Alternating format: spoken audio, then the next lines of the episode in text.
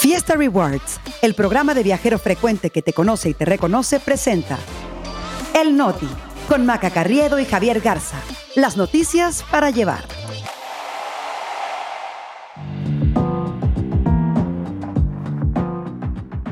Es miércoles 19 de julio. Yo soy Maca Carriedo. Yo soy Javier Garza, este es el Noti. Y nosotros aquí estamos.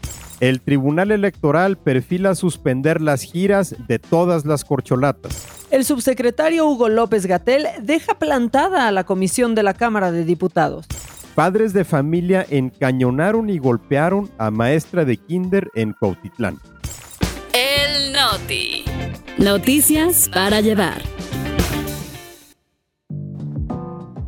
Es miércoles, aquí está su Noti de confianza, donde nunca jamás los vamos a desairar porque los amamos, Javi. Maca, buenos días. Así es, estamos listos para acompañarlos mientras se bañan, hacen el desayuno, van al trabajo. Recuerden que nos encuentran en Spotify, en Apple Podcast, en Amazon Music, en Google Podcast, en Treble, en iHeartRadio. Estamos en todos lados y aquí seguimos, Maca, arrastrándonos rumbo al fin de semana. No tanto como el náufrago australiano, pero casi. Casi, qué gran historia, la verdad. Pero bueno, vámonos con la información porque así como al diputado Borrego se le cayeron los pantalones el otro día, así también se les puede caer, pero el evento, a los de la 4T y a los del Frente Amplio por México. De acuerdo con información del diario El Universal, la magistrada del Tribunal Electoral, Janine Otálora, propone en dos proyectos distintos suspender tanto las giras de las corcholatas de oposición como las del oficialismo, argumentando que existe un riesgo de inequidad en el proceso electoral del 2024. Todos lo habíamos visto, pero nadie había dicho nada. Por lo menos ya está saliendo alguna autoridad a decirles a todos los candidatos de todos los frentes que se están saltando las trancas de la ley electoral. Lo que propone la magistrada es que se frenen todos los eventos, actos, recorridos, difusión y propaganda de los suspirantes tanto de la 4T como de la oposición. En el caso del bloque opositor, el proyecto de la magistrada dice que los participantes han obtenido un beneficio de sobreexposición que sin la convocatoria del frente no podrían conseguir válidamente. Mientras que en el caso de la 4T, lo que acusa este proyecto es que las corcholatas buscan defraudar a la ley para la realización de precampañas disfrazadas, pues aunque lo nieguen, existe toda evidencia eh, para sostener que esto es un proceso de elección de candidato que está fuera de los tiempos y de las reglas contempladas por la ley electoral. Y en la 4 te están diciendo la ley electo, ¿qué? Lo que pasa es que eh, uno puede debatir sobre lo absurdo que resulta eh, tener plazos tan estrictos eh, en la ley electoral sobre cuándo deben hacerse precampañas y cuándo campañas, cuándo empiezan, cuándo terminan, pero pues a final de cuentas es lo que dice la ley. Y eso es a lo que se deben de ceñir todos. Ya a lo mejor después habrá tiempo para discutir una reforma electoral, a ver si quieren flexibilizar todos los tiempos electorales. Lo que sí es que se prevé que estos proyectos se discutan este miércoles, por lo que pues estaríamos a unas horas de conocer el veredicto del tribunal. Y si se aprueban estos proyectos, lo que está proponiendo la, la magistrada, pues sí estamos hablando, Javi, de un cambio abrupto en todo el proceso que estábamos eh, viviendo, ¿no? Que habíamos estado eh, narrando porque se frena en seco todo lo que están haciendo los partidos, pero también hay que decirlo, se trata de una resolución que exige una sola cosa, respetar la ley. Sí, porque resulta que aquí la oposición también estaba con, con, esa frase del presidente de que no le salieran con que la ley es la ley, ¿no? Si ellos también estaban anticipando las campañas. Y hablando de autoridades electorales, ya por fin la presidencia de la República dijo que acata la resolución de la Comisión de Quejas del Instituto Nacional Electoral que promovió la senadora Xochil Gálvez y que prohíbe al presidente López Obrador hablar de cualquier aspirante a la presidencia. Así que en Palacio Nacional tuvieron que bajar de redes sociales y de canales de transmisión una semana completa de mañaneras, las de los días 3, 4, 5, 7 y 11 de julio y hasta sus versiones estenográficas. Y ya que tocamos este punto, aquí platicamos cómo el presidente dijo que todavía no había sido notificado sobre la resolución y que iba a aprovechar ese tiempo. Bueno, pues lo seguirá aprovechando porque sí fue buscado por el INE para ser notificado, pero en Palacio Nacional ya están de, de vacaciones porque salieron a decirle al funcionario que fue a notificar, pues que ahorita no, que no había quien recibiera los papeles porque todos ya están pues en la playa, Javi, prácticamente. Sí, de hecho el INE tuvo que subir la resolución a su página web para que el presidente se diera por notificado, pero después reapareció la consejera jurídica de la presidencia, María Estela Ríos, no para acusar recibos, sino más bien para regañar al INE y reclamarle que no actúe bajo presiones políticas. Y los que también dieron la cara finalmente fueron los de Coparmex, hasta ahorita el único órgano de la iniciativa privada que ha cuestionado al presidente la revelación de datos confidenciales de una empresa, expresando preocupación por lo que esto puede afectar a las inversiones si ven que el presidente está violando los derechos humanos. Esto en lo electoral, seguramente mañana tendremos más noticias, pero hay que irnos al Golfo de México, Maca, y hablar de esto que hizo Pemex, porque pues ya ves que dicen que el sol no puede taparse con un dedo, pero ¿qué tal un derrame de petróleo en el Golfo? Pues es lo que intentó hacer Pemex, que por dos semanas se le olvidó informar de un derrame de crudo, según ellos chiquito, una cosita que nada más extendió unos 400 kilómetros cuadrados, según denunciaron más de 20 organizaciones ambientales. Resulta que imágenes satelitales procesadas por el geógrafo Guillermo Tamburini registraron un derrame de crudo en la sonda de Campeche, precisamente en la misma zona donde el 7 de julio se incendió una plataforma de Cantarel. Lo que dice este experto es que el derrame, del que no había información eh, pública, equivalía a unos mil metros cúbicos de petróleo, o sea, 175 pipas de combustible para que, iba a decir para que se den un quemón, pero creo que es un término inapropiado dado, dado el tema que estamos tocando, Javi. Sin embargo, parece apto, Maca, porque la opacidad en Pemex ha sido tal pues, que te acuerdas que de repente se les incendió un pedazo del Golfo de México hace un par de años y, y que tampoco salieron a explicar qué es lo que había pasado. En este caso trataron de minimizar el incidente diciendo que si realmente fuera una mancha del tamaño que dicen las organizaciones ambientales, estaríamos hablando de un derrame de cientos de miles de barriles de petróleo. Pero lo que acusan las organizaciones es que Pemex ha sido opaco para informar del derrame y que en los últimos dos años han registrado un aumento de más de 150% en la frecuencia de accidentes de la empresa, mientras que el presupuesto destinado al mantenimiento se ha recortado a la mitad. Y Pemex ya respondió, pero pues como si no, ¿no? Este, dijeron que este derrame ocurrió el 6 de julio y que sí avisaron a la Agencia de Seguridad, Energía y Ambiente, hicieron chiquito el tema diciendo que se trataba de una fuga de aceite por dos fisuras en la red de ductos de eh, los campos Ekbalam y que el volumen de combustible derramado fue de 58 metros cúbicos, o sea, 365 barriles de petróleo, pero pues que se veía una mancha más grande porque la iridiscencia del líquido se había dispersado, Javi. Sí, según ellos que había sido así como un chorrito que nada más había manchado menos de un kilómetro cuadrado y no los 400 que decían los ambientalistas. Ahora, sí tenemos que decir que aunque la información de Pemex estuviera en lo correcto, hay algunas estimaciones que dicen que una gota de petróleo crudo es capaz de contaminar hasta 25 litros de agua y por supuesto Pemex no ha respondido absolutamente nada con respecto al daño ambiental de este derrame.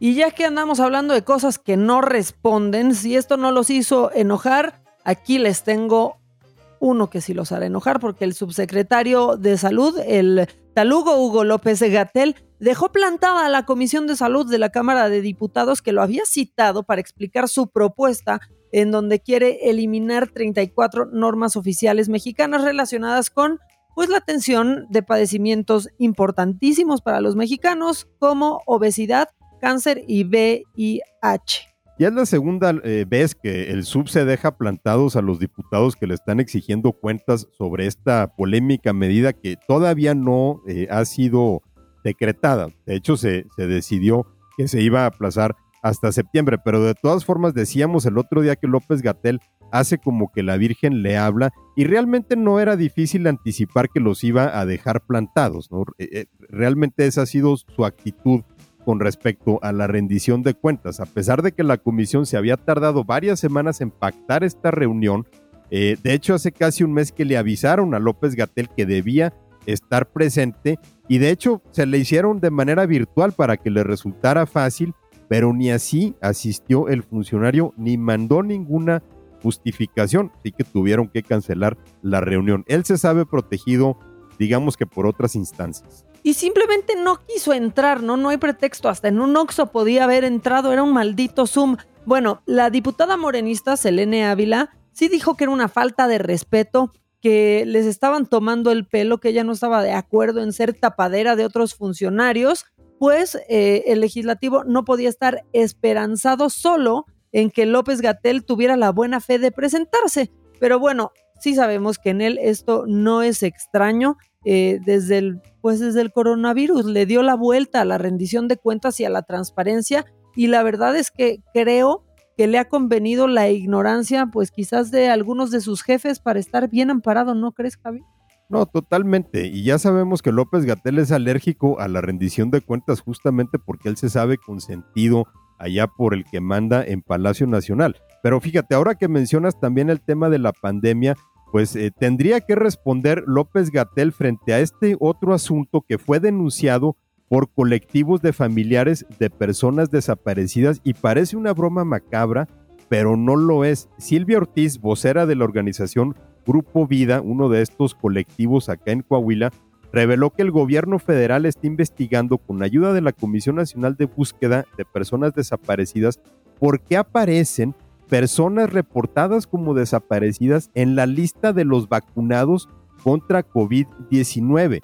Resulta y, se dieron cuenta por esto, porque algunos reportes de desapariciones han sido rechazados por las autoridades porque dicen que esas personas aparecen en los registros de vacunación. Oye, por cierto, Javi, que allá por tus lares, en tu tierra hay tres casos registrados. En Gómez Palacio, Durango, uno en Saltillo eh, y uno en, en Puebla, ¿eh? Pero también no se descarta que existan más casos de estos. Digo, si estamos en el país en donde votan los muertos, Javi, ¿por qué no se van a vacunar los desaparecidos? Pero es que imagínate, ¿no? El terror de que lleguen del gobierno a preguntar por un eh, familiar diciendo que aparece como vacunado contra el COVID-19 cuando los familiares lo han reportado como desaparecido, cuando quizá lo están buscando, ¿no? A un padre, madre, hermano, esposo, esposa. Según los colectivos de familiares, la Secretaría de Salud pudo haber usado las listas de personas desaparecidas para inflar los datos de vacunación. Márcale otra raya ahí a la, al tigre de López Gatel,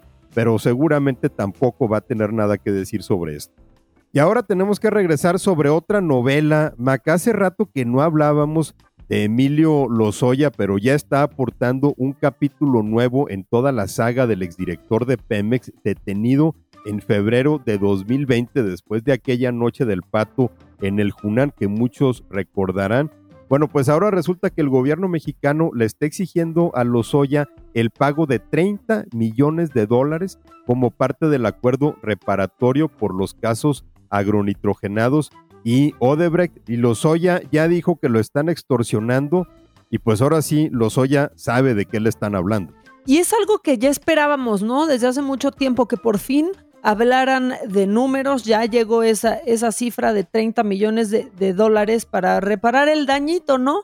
La cifra triplica lo que había ofrecido el equipo legal de, de Lozoya, que por cierto dijo que consideraba que esto era una extorsión. Me encanta cómo aparte se han ofendido, ¿no? Tanto en ese equipo legal. Finalmente la audiencia intermedia volvió a ser aplazada, no se llegó a un acuerdo reparatorio, pero tampoco se ha avanzado hacia un juicio, Javi. Yo creo que en este caso, Maca, el gobierno federal y la fiscalía está haciendo todo lo posible para que Lozoya no salga de la cárcel, porque ahora sí que sería tremendo oso de este gobierno. A final de cuentas, el caso Lozoya era la gran trama de corrupción a la que iba a hacer justicia la 4T. Cuando fue detenido, muchos celebraron que se abría la posibilidad de exhibir la corrupción en cúpulas de poder muy altas, tanto que incluso llegarían al expresidente Enrique Peña Nieto.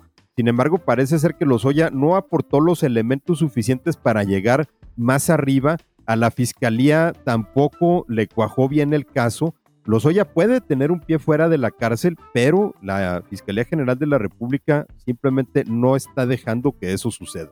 Y luego vino esta declaración eh, que ya es muy lejana, fue en agosto del 2020, cuando pues Lozoya se llevó entre las patas embarrando en su denuncia de hechos a Carlos Salinas de Gortari, Enrique Peña Nieto, a Felipe Calderón, a Ricardo Anaya, José Antonio Mid y a muchos más. Ahora sí que a un gran elenco, Javi, aunque ninguno de ellos, hay que decirlo, está siendo procesado ni por agronitrogenados ni por el caso de Odebrecht, por lo que más bien, pues sí parecía eh, y todo parece indicar que es pura pólvora mojada. Recordemos nada más para refrescar la memoria, el caso de Odebrecht tenía que ver con los presuntos sobornos que este gigante de la construcción brasileño le habría pagado a Emilio Lozoya eh, para poder entrarle a obras de Pemex y el caso de agronitrogenados, la planta que Altos Hornos de México, cuando la dirigía Alonso Ancira, le vendió a Petróleos Mexicanos una planta de fertilizantes más de 200 millones de dólares que estaba en calidad de chatarra, nada más para que nos demos una recordada de las tranzas que gastaba Pemex en tiempos de Emilio Lozoya. Así que esta saga continúa, Maca, pero ahora tenemos que platicar de lo que sucedió en esta escuela de Cotitlán Izcalli. No, Maca. Para cerrar el noti, este, sí tenemos que hablar de esto que está de verdad macabro. Se hizo viral el video de un par de padres de familia que con arma en mano y a golpes agredieron a una maestra y a la cocinera del Kinder Frida Kahlo en Cuautitlán Izcalli, en el Estado de México. En las imágenes lo que se ve, pues es que la maestra abre la puerta principal y es ahí cuando el hombre que venía armado empuja la puerta para que su esposa ingrese a las instalaciones y ella agarra por los pelos a la profesora y la arrastra hacia adentro. Al parecer los padres venían a reclamarle un supuesto maltrato de la maestra sobre, sobre su hijo, pero la verdad es que la forma en que lo hicieron eh, realmente hace dudar si eso existía. Se oye a la maestra decirle, ¿qué te pasa? A la mujer recibe una cachetada, todo esto frente al niño, que también entra a la escuela y dirigiéndose a la maestra dice, ella es mala. Después en una entrevista la maestra dijo que el hombre portaba un arma de fuego y encañonó a la cocinera del colegio que había tratado de ayudar.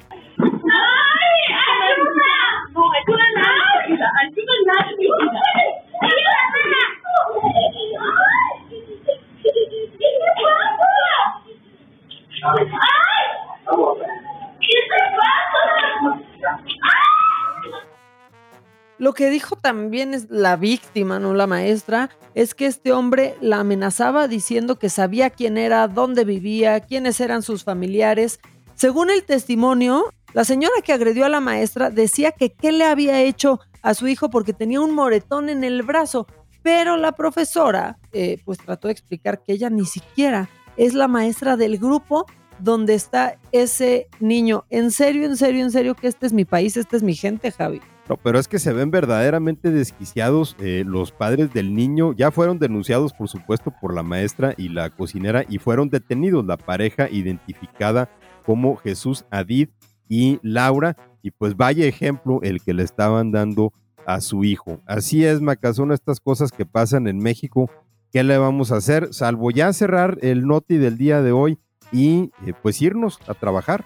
Exactamente, es lo único que nos queda. Que tengan un gran día. Nosotros los leemos en Twitter, en threads, usando el hashtag el Noti. Y si se quieren poner en contacto con Javi, está, sigo sin lograr que tenga el OnlyFans, pero sí está en Twitter y en Instagram y en threads. Por ahorita eso es más que suficiente, Maca. Ahí me encuentran en arroba Ramos. Y a mí en arroba maca-online. Que tengan un gran miércoles. Nosotros nos escuchamos mañana y estamos a un pasito del fin de semana.